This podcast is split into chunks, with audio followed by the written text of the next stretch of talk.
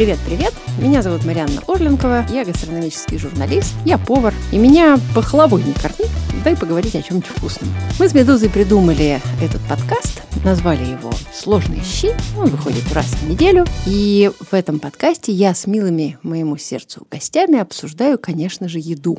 Ну, плюс еще семейные истории, поскольку этот сезон посвящен именно семейным историям. Я зазвала к себе вечно занятую, разъезжающую, все время работающую, пишущую, выступающую Нарине Абгарян. Привет, Нарочка. Привет. Я не знаю, надо ли вообще тебя теперь представлять, потому что Манюня стоит в бестселлерах на всех, значит, полках, плюс все остальные твои прекрасные книжки. Ну, на всякий случай, кто не знает, говорю, что Нара писатель до того, как стать писателем, ты занималась какими-то довольно, мне кажется, прозаическими профессиями. Да, да? кем я только не работала в Москве. Я приехала в Москву, когда мне было 24 года. Я работала в интуристе в обменном пункте. Я пыталась заниматься бизнесом, счастливо прогорела. Потом я... Счастливо, в смысле, никто не умер в процессе? Никто не умер, да, и мы даже немного денег потеряли. Но на этом я поставила крест на будущем миллионера.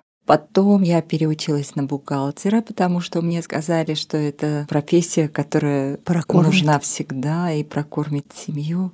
Но, к сожалению, эта профессия никак не поддавалась. Поэтому я без преувеличения могу сказать, что я была самым неудачливым бухгалтером Москвы. Знаете, такой сеньор Фантоцци. Пять лет промучилась я бухгалтером. Однажды завела себе страничку в живом журнале и стала писать истории про мое детство. Вот так я и стала писателем. Первая моя книжка вышла, когда мне было 39 лет. Ну, это очень хорошая история про то, как что-то скучное, связанное с какими-то занудными цифрами. Видимо, такой уровень был тоски от этого, что из тебя постепенно начала наружу к нам проникать э, твоя детская история. Это был просто какой-то побег из курятника. Я с огромным уважением отношусь к бухгалтерам, потому что я понимаю, что это люди, которые постигли то знание, которое мне не открылось. Это была борьба, наверное, непостижимого с непотопляемым.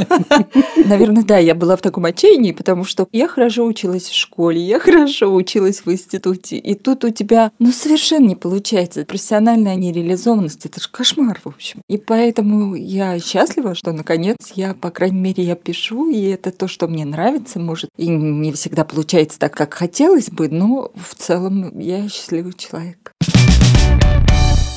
Скажи мне, пожалуйста, вот с профессией бухгалтера в нашей стране после 90-х годов четко ассоциируется одна еда. Два кусочка колбаски примерно, да, поскольку один и тот же исполнитель пел про колбаску и про бухгалтера. 90-е годы они были с точки зрения еды такими очень стрёмными, потому mm-hmm. что полноценная еда была только у тех, кто правда много зарабатывал. Mm-hmm. А у остальных было что попадется. Как ты с этим справлялась? Тяжело было, потому что я помню, первое время я получала 50 рублей, из которых 25 я отдавала за комнату, которую снимала, а на 25 рублей нужно было как-то продержаться. И я ела сечку, коричневую сечку. Там нужно было чистить очень долго, потому Там что камни. половина угу. сечки были конкретные камни. Ну, как-то продержались. Удивительное, знаешь что, что, в принципе, у нас был достаточно такой, ну, тяжелый период в жизни. Было страшно и действительно стрёмно. Очень подходит это слово к 90-м. Я помню эту улицу Тверскую, на которой в 90-е годы стояли девочки не очень тяжелого поведения, это милиция, которая постоянно их запирала, первое открывшееся казино и убийства каждый день, и вот эти криминальные разборки. Но мне было не страшно. Я не понимала, в какой я обстановке вот этот бесконечный аффект, в котором мы существовали в 90-е годы, видимо, у нас закалил как-то мы выстояли. И меня удивляет, что когда я представляю сейчас своего сына, уже взрослого парня, 24-летнего, в той же ситуации у меня сердце разрывается. И сейчас я понимаю, как тогда было страшно, тяжело и непросто. Еда была, конечно, смешная. Тогда напротив интуриста открыли Данон, а мы же не знаем, Прямо что помню. такое йогурт. Ой, какой был Мы ходили туда на экскурсии. Кусок, да. Мы а ходили там туда. Йогурт. Боже, йогурт. и мы читали название. Маракуя. Мы же не знали, что это такое. Читаешь, и тебе уже хорошо, и тебе уже вкусно. А еще там, где поворачиваешь в сторону газетного переулка, там был гастроном. И туда стали привозить мороженое итальянское. И мы иногда скидывались, там смена три девочки. Покупали один большой рожок и съедали его с невероятным удовольствием. Хотя я бы не сказала, что оно как-то превосходило или уступало мороженому нашего детства. Вообще, вот когда вот появляется новый продукт, я помню, как я стою в э, магазине, и рядом со мной стоит бабушка. Я скупаю какие-то экзотические штуки, а рядом с ней мальчик, ну, лет пяти, наверное. И, видимо, он что-то очень хорошее сделал, и бабушка хочет его вознаградить. Она, значит, смотрит, как я беру вот это не пойми что, и говорит мне, скажите, пожалуйста, а как вы думаете, вот мне внучку, что лучше купить, манго или авокадо? Я говорю, ну, если ребенка порадовать, ну, наверное, конечно, авокадо. И пока я там все складываю, она покупает ему это авокадо, и я не успеваю просто рот раскрыть. Так, знаешь, об себя как яблоко вытирает, протягивает, я ничего не успела, он уже вгрызается в этот, значит, манго. Как-то вместо радости происходит горе, конечно же, как у Шендеровича про авокадо как раз была поэма, такая длинная про то, какое это прекрасное что-то, что нам Хемингуэй рассказывал. И, значит, я купил его и съел. Какая гадость! Последняя строчка. Мне так обидно за авокадо. Я его так полюбила нежной любовью. У меня такая история была с киви. Я когда впервые увидела киви, я, во-первых, была восхищена его видом, таким ершистым. И продавщица, умудренная, видимо, опытом, она сразу предупредила, так не жрать. Приходишь домой, ощущаешь кожуру. Было дело, да. Ну и получилось? То есть киви тоже бывает незрелый, такой Мне, мне как-то повезло с киви. Он прямо мне очень понравился. А потом, когда я была беременна, я переела киви. Киевиевый И я его уже не могу больше есть. И у меня ребенок не может его есть. Расскажи мне, помимо сечки, Мгм. было что-то, что ты молодая, здоровая девка, как-то должна себя была питать. Были праздники все равно, дни рождения. Чем ты могла выпендриться перед э, подружками, собранным из, из вот этого бедного ассортимента? Ну, во-первых, так как я переехала в Москву из Армении, у нас совершенно разные кухни. А я впервые в Москве попробовала нарезной батон. Мне весь хлеб казался очень сладким, потому что я выросла на хлебе, который пекут на закваске, у него кисловатый и такой слоноватый вкус. И я ела нарезной батон как булку, как вот... Пирожное Да, как пирожное практически. Поэтому я, как любой, наверное, понаехавший, первым делом выискивала в магазинах и на рынке то, что я знала. Я брала мясо, какую-нибудь зелень, картошку. То есть готовила то, что умела. Запекала мясо со сметаной с чесноком а, и с разными приправами. Такую делала замазку. И запекала свинину и приносила на работу. Очень хвалили, говорили, что это вкуснее буженины. Но похвастать мне действительно нечем. Я не могу вспомнить ничего такого, чем я прям пронзила коллег в душу. Ну, наверняка они пронзились долмой. Я просто не могу поверить, что этого не было. Я помню, какое они переживали чудовищное разочарование, когда на 14 этаже интуристы открыли армянский э, ресторан и сделали дегустацию хаша. Я помню, моя начальница, она попробовала, пришла и такая с претензией ко мне. Это же горячий холодец! Я говорю, ну практически. А я-то думала. Ну, то есть вот эта вот э, загадочная Да. да, национальная кухня, про которую ты чего-то там слышал, где-то пробегала, тем более, что хаш такая же штука вдвойне легендарная, она не просто, значит, какая-то национальная еда, это главное практически в мире антипохмельное блюдо, по крайней мере, за ним шлейф вот этот вот тянется. Да, но были мои коллеги разочарованы. На самом деле про хаш рассказывают, что это пища бедняков, а богатые люди, когда резали скотину, они забирали мясо и выбрасывали требуху и кости. И бедняки Ну, научились, копытца вот и это да, всё. и вот из этого всего готовить хаш. А Совершенно потом богатые прекраснейшее люди, да, блюдо. пригляделись и стали тоже есть. Обучились. Да. Я тебе наверняка рассказывала, что бабушек в моей жизни практически не случилось, и моей названной бабушкой была прекраснейшая армянская тетушка. Наверное, изначально она была Тигрануи, но в советском паспорте образца тех времен, когда я знала ее, ее звали Тигран Тигран.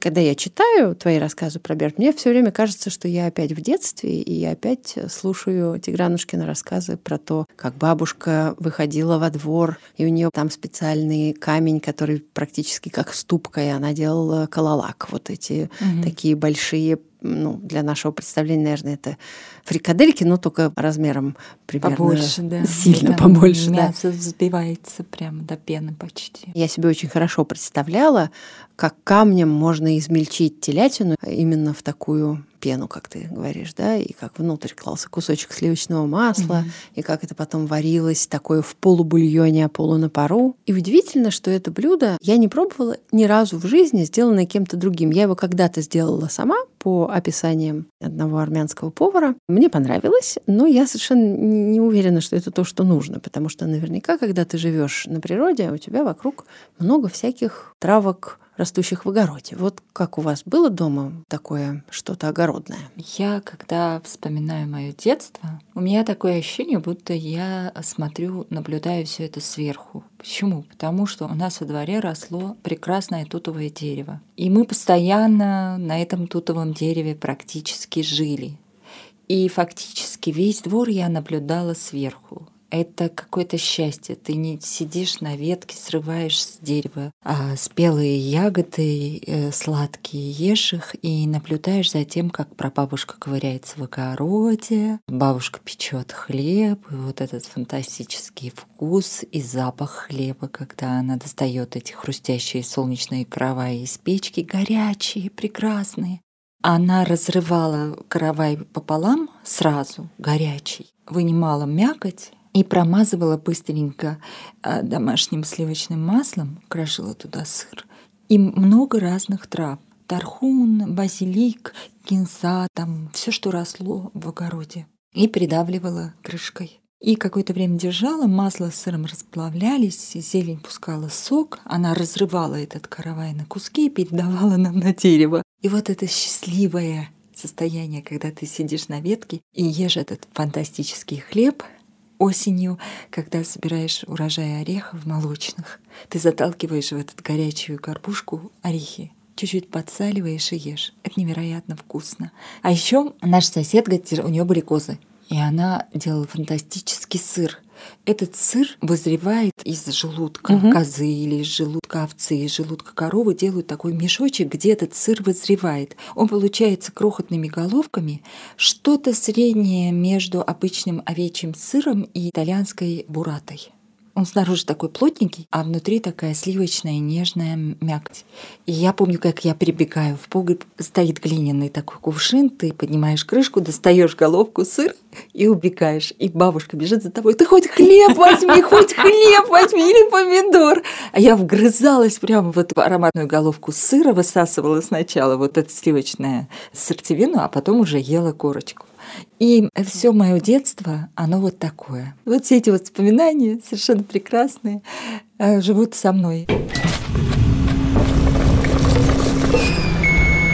Когда бабушка ставила перед вами завтрак, он чаще всего выглядел как? А у меня моя московская подруга очень удивляется, когда видит на столе на завтрак э, хорошие овощи или зелень. Это обычный деревенский завтрак. Сыр, яйца, мед, обязательно сепарированная сметана и овощи, помидоры, огурцы, всякая зелень, а, хлеб, чай для взрослых, кофе. Для нас это совершенно нормально, чтобы на завтрак было холодное мясо, например, то, что осталось сушеное. Завтрак должен быть сытным. Ну, потому что если это деревня, то дальше человек идет вообще да. работать после да. этого завтрака, а не в офис. Поэтому был такой сытный, очень вкусный завтрак. Обязательно какая-нибудь выпечка домашняя, простенькая. А ты сама печешь сейчас что-нибудь? Пеку, из... да, пеку. Ну, гяту какую-нибудь или что-нибудь? Обязательно. Кое-что я не могу испечь, потому что в Москве невозможно испечь. Допустим, сали. Это домашнее такое слоеное деревенское тесто, которое долго готовится, его нужно печь на печке жестяной и потом получаются такие а, лепешки, которые нужно посыпать сахарным песком и есть. Ну, обычная сермяжная крестьянская еда, но я не могу ее приготовить в Москве. Уже нет Тех, технологии не позволяет, не позволяет московская, да. да. Про эту расскажи, пожалуйста, как ты ее делаешь? По маминому рецепту обычное тесто, там масло, мука, оно не сладкое. А начинка перетираешь песок с мукой и со сливочным маслом или с топленым. Если с топленым, то нужно его класть меньше, с топленым вкуснее. У нас в июне в августе в горах масло такого насыщенно оранжевого цвета. Почему? Потому что цветут лютики, цветут всякие горные цветы. И, и молоко, то есть и оранжевое? молоко желтое. Ух ты. И пенка на молоке, она, знаешь, какого цвета такого хорошего сливочного масла.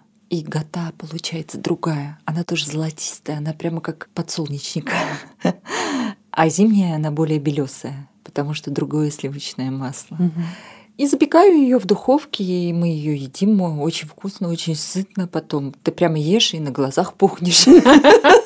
А я помню, что Тигранушка делала еще халву такую домашнюю на муке. На муке, да. С маслом. То Да. есть, мне кажется, там была просто мука, масло и сахар. Правильно Мгм. я помню, да? Ты обжариваешь муку. И тоже добавляешь сахар, и тоже добавляешь муку.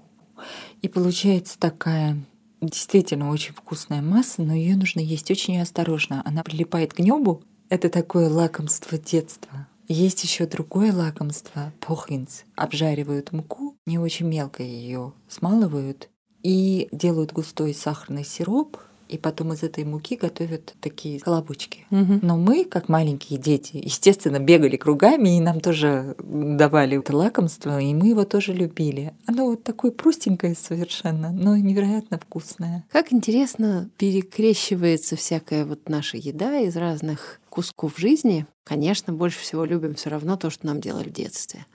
Потом мы что-то сами себе придумали. Потом мы поехали куда-нибудь пожили, и там что-то нам понравилось.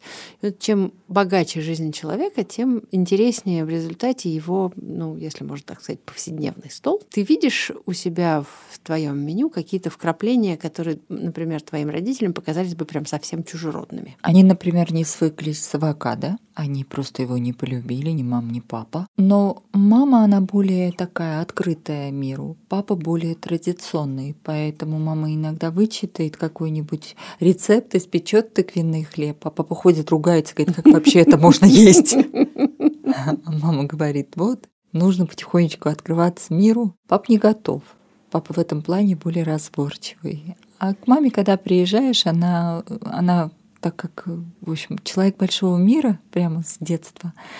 Так что у нас на столе, когда была возможность, были и другие блюда. Она вычитает какой-нибудь рецепт и потом потихонечку собирает ингредиенты, чтобы испечь какой-нибудь торт. Тогда же в советское время тоже до нас доходили журналы западные. И мама знала хорошо французский язык, переводила какие-то рецепты и пыталась нам что-нибудь приготовить. Поэтому я тоже люблю чужую кухню, любую другую. Это интересно, это всегда новые впечатления. Один минус. Ты можешь все это прекрасно готовить, но в какой-то момент тебе уже просто банально сложно готовить. Ты от этого устаешь. И у тебя кухня дома становится совершенно однообразной. От борща и до хашламы, и обратно до блинчиков с мяса. Конечно, хочется разнообразия, но просто, наверное, 40 лет я готовлю. И от этого тоже устаешь, конечно. Нет, конечно, если у тебя, особенно когда там восемь по лавкам сидят, которым еще каждому своего приготовить, в этом смысле, конечно, когда семья ну, поменьше, все-таки возможностей больше, да? Что больше всего любит твой взрослый мальчик? Практически, слава богу, уже любит все. Он тоже достаточно разборчив был в еде, но до сих пор он не смирился с толмой. Виноградные листья он просто на дух не выносит. Еще есть одно фантастическое блюдо, которое мы готовим. Он с ним тоже не свыкся. Это достаточно такой зимний, плотный обед. А, Много свинины, много айвы, много лука. Это тушится, и получается по мне невероятно вкусная вещь. А Эмиль до сих пор не смирился. Мама, как это можно есть? Куда ты любишь путешествовать? Расскажи мне. Из тех стран, где я была, мне больше всего понравилось в Италии. Там какая-то фантастическая атмосфера всего. Примерно армянская, мне кажется. Да. И я наблюдала какие-то сцены, потрясающие совершенно, которые меня отсылали в детство. А с другой стороны, я, например, видела женщину явно больше 70 лет в прекрасном платье на мопеде с букетом цветов под мышкой. Она куда-то ехала. Совершенно красивая, с этими развивающимися седыми волосами. У нас, к сожалению, это невозможно. Хотелось бы вот это ощущение свободы тоже принести туда, потому что мы еще счастливое поколение, но наши мамы в нашем возрасте их считали уже старухами, списывали фактически со счетов. Это нам повезло, что случился такой сериал, как «Секс в большом городе» и поднял. Он в этом виноват. В Италии я наблюдала, мне все нравилось, я все трогала, все пробовала. Мороженое, которое я не очень люблю, я там ела с удовольствием. Я общалась с людьми. Они не знают английского. У меня очень слабый английский. Мы как-то пытались на итальянском общаться, это было так здорово. И мне там было бесконечно хорошо. Очень люблю Англию, очень люблю Америку. Мне кажется, вот это англосаксонское, это потрясающая культура, уважение к корням, к чужой собственности, когда тебе объясняют, что в Лондоне улочки кривые не потому, что англичане не умеют прямые улицы выкладывать, а потому что везде частная собственность, и приходится обходить ее прямо стороной, поэтому улочки такие узенькие, это добавляет у тебя какое-то невероятное уважение к людям, которые умеют уважать чужое, чего нас лишили после революции. Поэтому в Англии мне было как-то невероятно хорошо. Хотелось это тоже вернуть в Россию и в Армению. Это, к сожалению, то, чего нас лишили. Еще очень хорошо было в Южной Корее. Ого. Да. Неожиданно. Во-первых, а, я очень люблю острое, не могу много есть, потому что у меня от острова садится голос. Но я там много чего для себя нового попробовала, что было очень интересно. А скажи мне, вот ты куда-то поехала, ты что-то там попробовала, скажем, в той же Корее, попробовала всякое разное вкусное острое. У тебя возникает желание, приехав обратно, это приготовить? Возникает, и я готовила, и получалось, конечно, не так. Ни разу у меня не получилось так, как я ела там. Может это быть потому, что ты использовала, ну, не корейские там приправы, а что-то пыталась Ну, заменить? вот тот же, в принципе, простенький в приготовлении том ям суп. Я прям по списку покупаю все. Слава богу, сейчас в Москве можно все купить. Я его приготовлю, он у меня получается несколько другим. Ну, может, потому что у нас продукты другие. В общем, наши креветки, наверное, отличаются. Точно от тех отличаются. креветок. Мгм. Но эти, эти бы- разговаривали два часа назад. В смысле, а наши уже давно молчат. Ну, хотелось бы хоть какой-то аутентичности. К сожалению, не получается. Я сыну, когда жалуюсь, он говорит, ну, приготовь, пожалуйста, там, я не знаю, запеки как что-нибудь аутентично, блины какие-нибудь, можно аутентичные запечь и успокоиться. Да, только Ну, местное. слава богу, когда все-таки появляются магазины, опять-таки, которым пользуется сам народ, чья национальная кухня тебя привлекает. Вот корейских магазинов сейчас довольно много. И действительно, если брать их перечную пасту, а не пытаться сделать самостоятельно, разница гигантская. Гигантская. Потому что у их перца это какой-то специальный сорт, вот паста качудян, которая очень базовая для корейской кухни, или этот же перец, высушенный в э, хлопья острый, а у него есть очень сильный вкус и аромат. Это не коммерческое голландское, не пойми что, что у нас продается во всех магазинах э, с минимальной остротой, без вкуса и без запаха. А вот когда такая есть мощная штука, это же можно устраивать проникновение корейской кухни в армянскую и наоборот. Есть же в Армении довольно много острова, правда? Есть много острова. Армяне достаточно традиционный народ. Более того, это народ, который любит свою кухню. Мне кажется, грузины такие же. Поэтому очень сложно туда вообще что-либо внедрять. Из всего того, что за последние 30 лет пришло в Армению, чуть-чуть прижились суши, и то, и то они далеки от тех суш, в общем, которые можно съесть э, в Японии. И еще бургеры.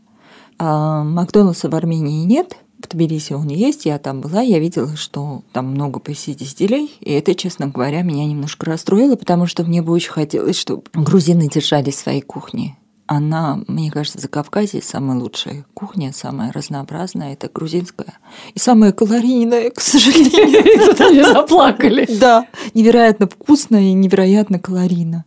Мы хотя бы немножко разбавляем зеленью. А когда ты приходишь, садишься за стол, где так много хачапури, пхали и бажи, и вот это вот все невероятно вкусное. Каждый раз поешь и прямо чувствуешь, что набрал килограмм. У меня в Тбилиси совершенно точно день плюс килограмм. День плюс килограмм.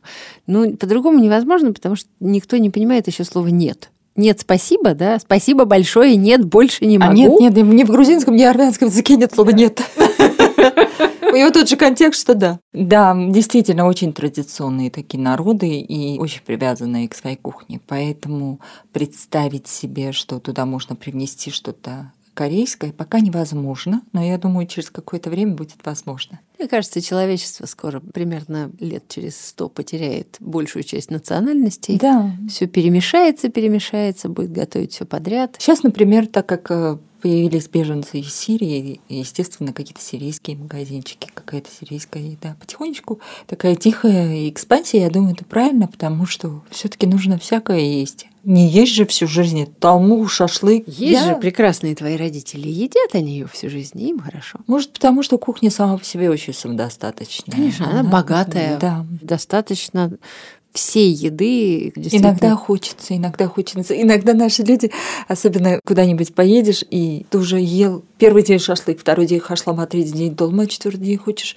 чашечку кофе с какими-нибудь взбитыми сливками и тоненьким слоем какого-нибудь теста такого, песочного или любого другого. Нету что хотите, пахлава, гата? Отломи кусочек и нормально. Не ешь всю. Нара, что ты, ей-богу.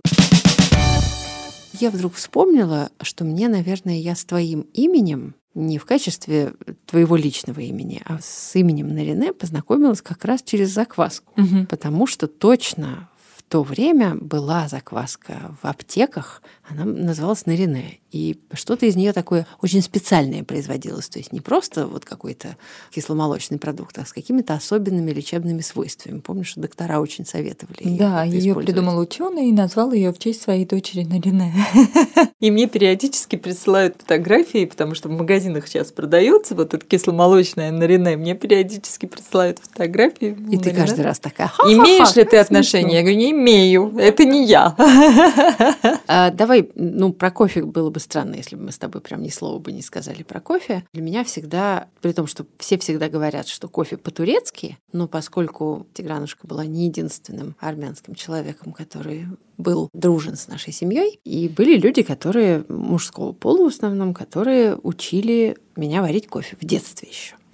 А, и поэтому для меня всегда кофе в турке в джезве. Мы никогда не говорили слово турка, кстати, в детстве. Мы всегда говорили джезва. Кофе в джезве – это всегда такая именно армянская история.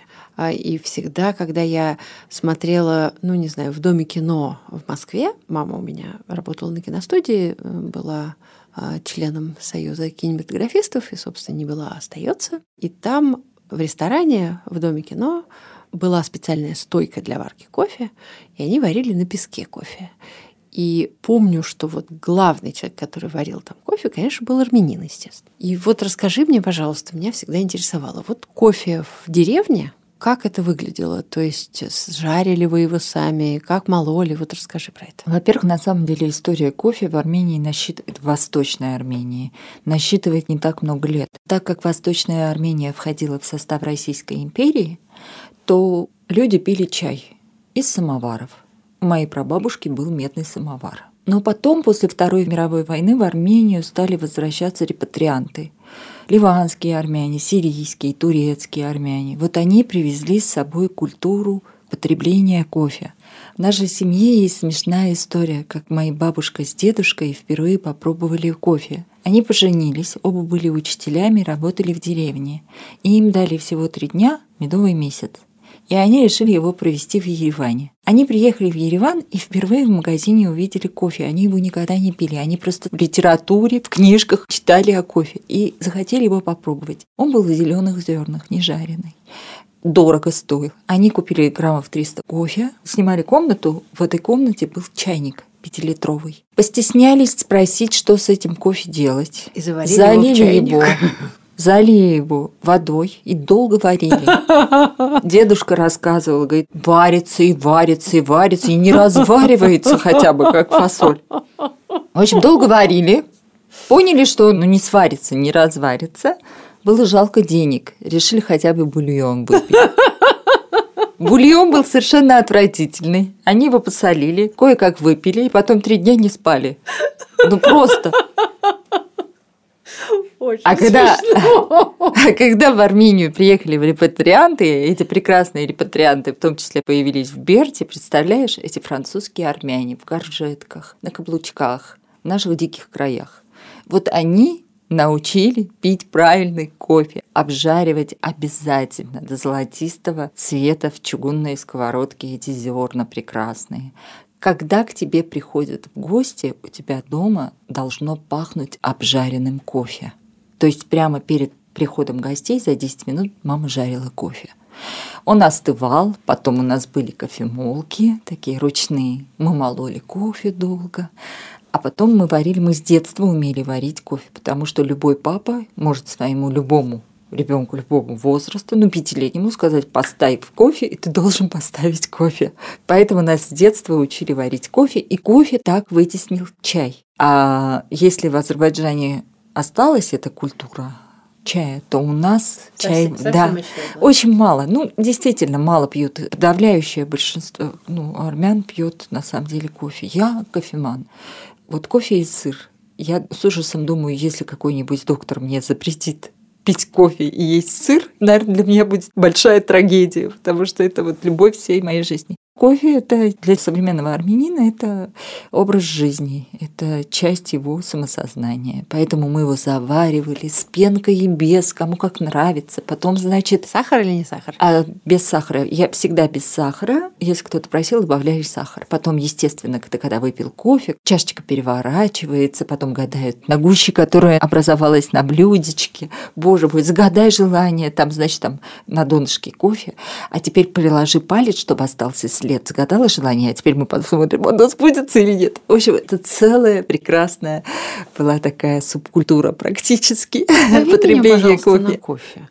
Я хочу, вот, чтобы мне погадали на пальцы. Это целая такая, как у меня все такого не Мимо было прошло. никогда. Да что ж такое? Мне кажется, каждый по-своему просто интерпретировал. Но это просто прекрасный ритуал, действительно, церемония такая. Кофе, если мужчины играют в нарды или в шахматы, пьют кофе просто так, то для женщины целый ритуал. Там там выпить, поговорить, украдкой кто-нибудь покурит сигарету. Ну, это считалось вообще нонсенсом, чтобы бердская женщина курила сигарету. Приезжала какая-нибудь ереванская красавица, выкуривала сигарету, оставляла пачку. И потом женщины этой семьи полгода по одной сигарете. Прекрасное время. Ой, очень красивое. Вообще все, что ты рассказываешь, все, что ты пишешь, всегда очень красивое. И вот я, когда тебя читаю, я всегда вижу картинку. И когда ты сейчас рассказываешь, я тоже вижу картинку, еще при этом я на тебя смотрю, и мне очень приятно. Огромное удовольствие с тобой разговаривать. Спасибо тебе большое. Спасибо мне тебе очень большое. хочется придумать еще какую-нибудь тему, о которой мы с тобой поговорим в каком-нибудь из следующих сезонов. Ну, может быть, про путешествие или еще про что-то придумаем. И на этом, наверное, должны будем попрощаться. Прощаемся. Прощаемся. С любовью и нежностью. Пока-пока, дорогие друзья. Это был подкаст на Медузе «Сложные щи». Слушайте нас, пожалуйста, через неделю. А тем временем можно послушать еще всякие другие подкасты Медузы, не менее интересные. Например, про деньги, который называется «Калькулятор», про родителей мужского и женского полу. Один подкаст называется «Ты же мать», а второй подкаст называется «Сперва роди». Все отличные, очень прикольные. Ну все, пока.